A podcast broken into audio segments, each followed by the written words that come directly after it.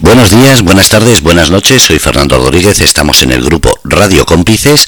Son las 10 de la mañana. Esto es un falso directo, pero es que me hace mucha ilusión presentar a esta persona y traerla. La traemos más adelante al programa Ser Humano, en el cual sabéis que damos luz al reconocimiento de los valores, por eso es Ser Humano. Y vamos a entrar directamente para conocer.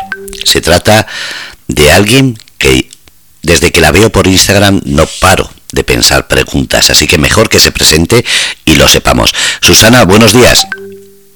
Buenos días, ¿qué tal? ¿Cómo estamos? Oye, encantadísima de estar ahí en vuestro espacio, siendo cómplice de todo lo que hacéis.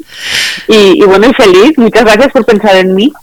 Es que tienes una vida que mucha gente le gustaría. No solamente hablamos de personas que estén estudiando periodismo, sino gente como, como yo, mis compañeros, que tenemos ilusión por hacer radio, aunque no tengamos estudios. Pero es muy bonito conocer a una persona como tú en la cual hay tanta trayectoria. Explícanos quién es Susana. Bueno, Susana, Susana Pérez, para que nos entiendan. Susana Pérez, Susana Pérez. Bueno, la Susana Pérez es una jovenzuela, bueno, de 44 años.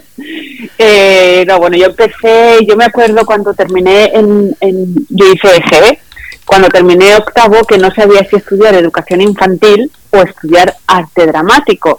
Pero claro, en aquel entonces, eh, 14 años, hice a Madrid porque aquí no había tal, se me hacía muy pesado y estudié educación infantil. Pero como la vida ya te tiene preparado lo que quiere para ti, ya te tiene tu caminito, pues al pues eso, a los 23 o por ahí, mm, una amiga mía dijo, vamos a, me he presentado al casting, me he apuntado a un casting de entonces Canal Now, y te he apuntado a ti también. Y dije, a mí, dice, sí. Total, que ya no vino, fui yo, casting, me he apuntado a un casting de entonces Canal. Realmente no cogían a nadie, porque era todo, era casting. Pero a partir de ahí me llamó el de la radio, yo tenía 23 añitos, me llamó el de la radio de aquí de Guadalajara y me dijo, oye, si tú haces radio, te vienes conmigo, yo sigo, si no lo dejo. Y le dije, pues si yo no he hecho mi vida. Y me dijo, yo estudié educación infantil. Y me dijo, no, no, vente. Empecé, la semana estaba entrevistando a David Civera y de ahí, ahí ya al, a los pocos meses estaba ya en una radio que me contrataron, ya empecé a hacer cursos en la universidad de radio y, ya pues ya me vino todo. O sea, ya me dediqué a eso y haciendo cursos, eh, haciendo máster, etcétera, etcétera pero además de hacer eh, radio, has trabajado en televisiones, en radio, te has movido por toda España. Es que mucha gente, eh, como siempre, nos quedamos con los hechos, por ejemplo, con un programa, pero después nos queda, no nos quedamos con quién lo ha montado, quién lo lleva, quién lo dirige, porque somos personas que nos acordamos de los hechos, no de las personas. Y en ese sentido, por eso quería hablar contigo, porque el reconocimiento a tu labor, y me refiero a la constancia, a esa... Me gusta esa pregunta mucho, además, porque eh, dice, nadie es profeta en su tierra y siempre hay que se mete, ¿no? Quien, quien le parece, uno no le puedes caer bien a todo el mundo, pero siempre están las envidias y tal. Y me gusta que me hagas esa pregunta porque eh, cuando yo empecé con todo esto, pues la gente eh, empezó, ay, mírala, mírala, es que está ahí tal. Claro, estoy ahí porque yo empecé haciendo radio gratis, pero años eh, veniendo al instituto y yo les enseñaba a hacer radio. A partir de ahí sí que es verdad que empecé a formarme mucho, a hacer cursos de radio. Estudié en la Escuela del Actor de Valencia. Eh, luego cuando estuve en A3 Media, muchos cursos de, de, de, de, community manager, etcétera, etcétera, etcétera. Pero es que mm, son las horas que trabajas, porque son 24 de 24 horas lo que trabajas, lo que le dedicas.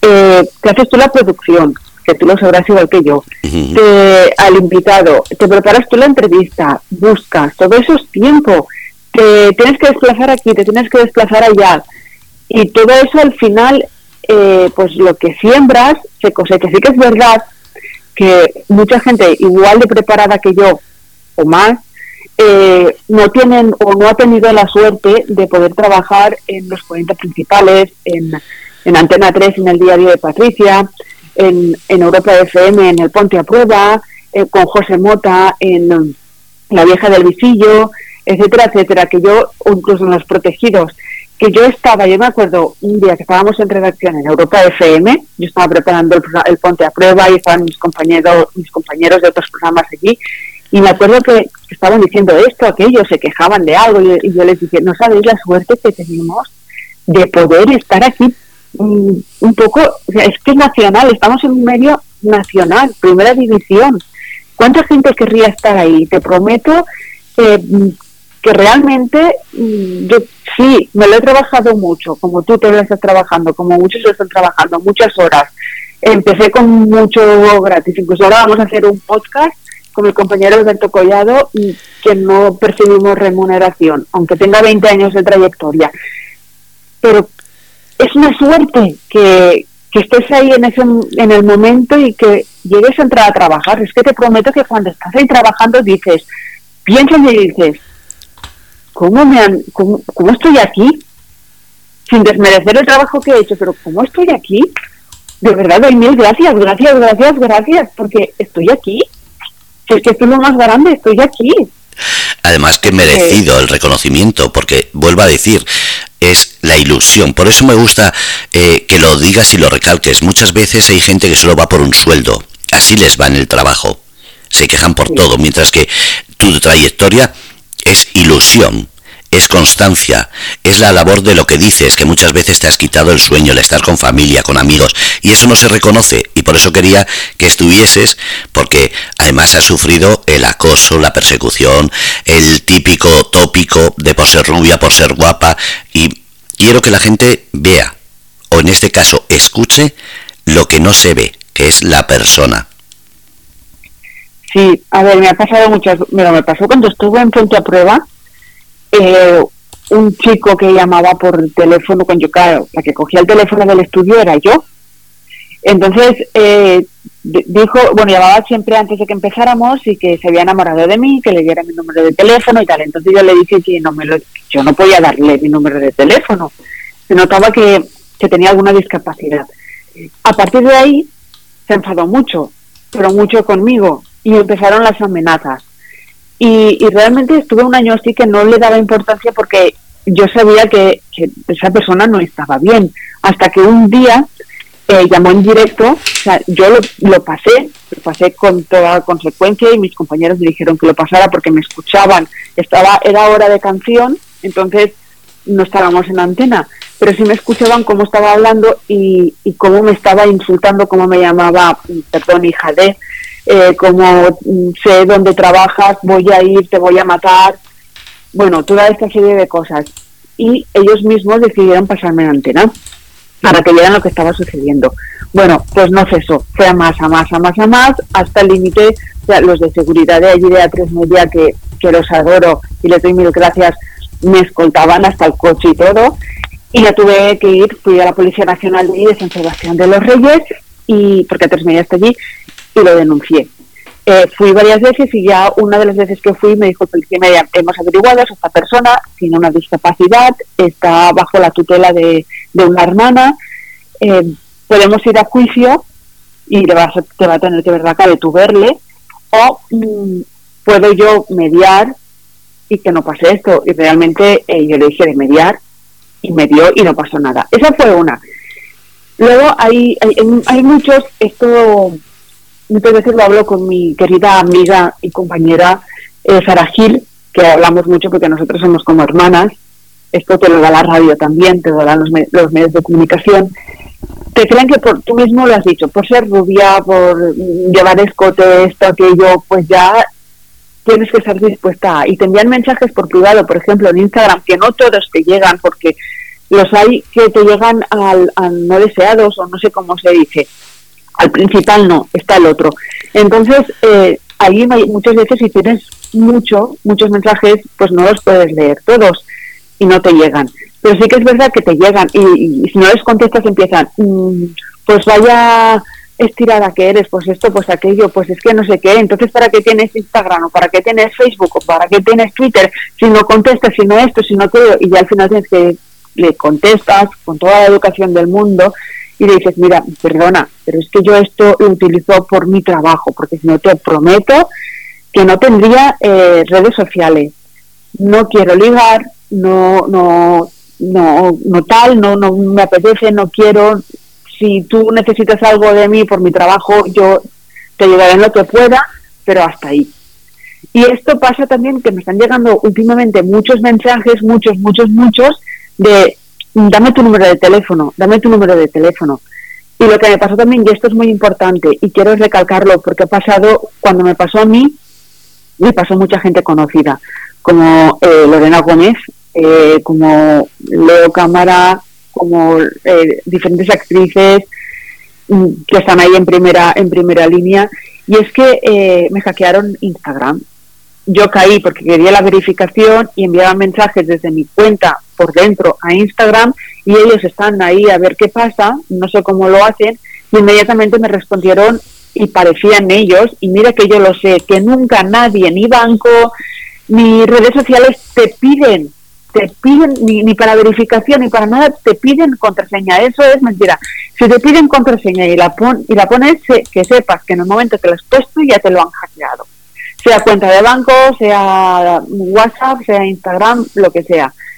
Y bueno, yo me pilló así un poco de bajón, me enviaron y me hackearon la cuenta. Al segundo me estaba enviando un WhatsApp una persona turca eh, diciendo que, o sea, con una captura de, de mi Instagram, enviándomela que si era yo, que era mi hackeador, que me lo había hackeado y que si le pagaba 300 euros, pues que me devolvía mi cuenta jamás hay que pagar, porque ellos te van a pedir ahora 300, pero luego te van a pedir más y más y más y más.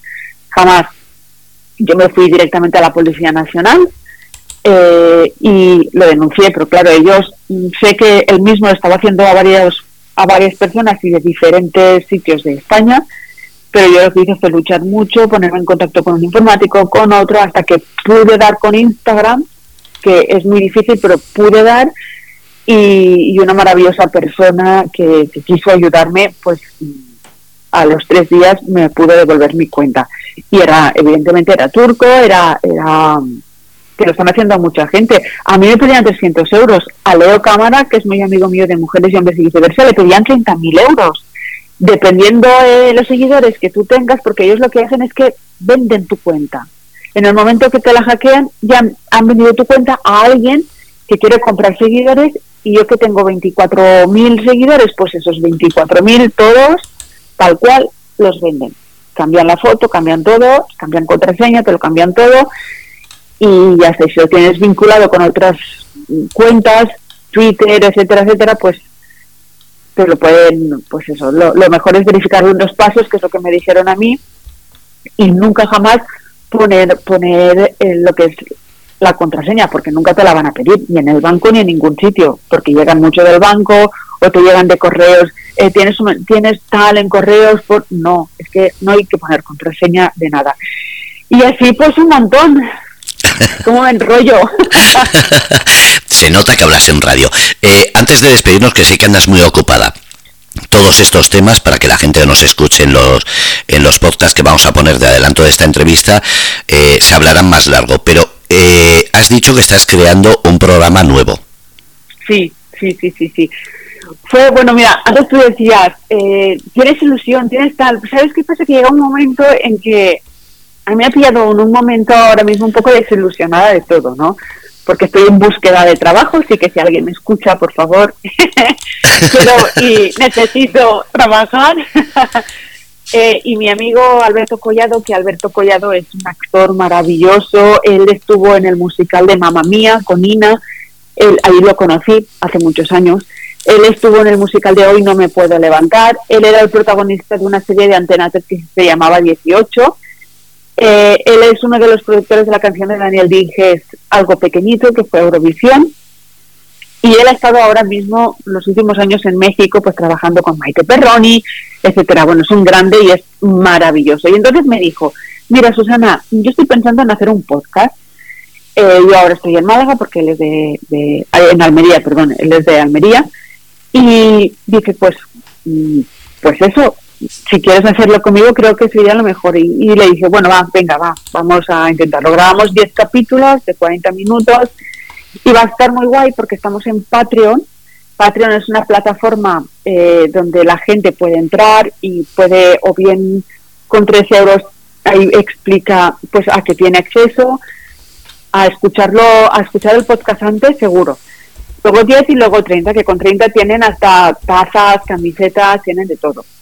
Claro, desde algún sitio, nosotros con mil ideas de qué hacer, pues también con ese dinero, pero claro, tiene, que darse. Y luego tenemos un invitado, lo que queremos es recordar, recordar también pues a, a gente que ha estado ahí, que ha sido muy, muy, muy, muy, sigue ahí, pero las nuevas generaciones a lo mejor no los conocen tanto. Y gente de ahora, y, tenemos gente tanto de aquí de España como de Latinoamérica. Por eso se llama sacados de onda, porque es, una expresión muy mexicana y, claro, queremos llegar a los dos. Y la verdad es que mm, ya hemos grabado uno y esta semana grabamos, grabaremos dos y dos capítulos más.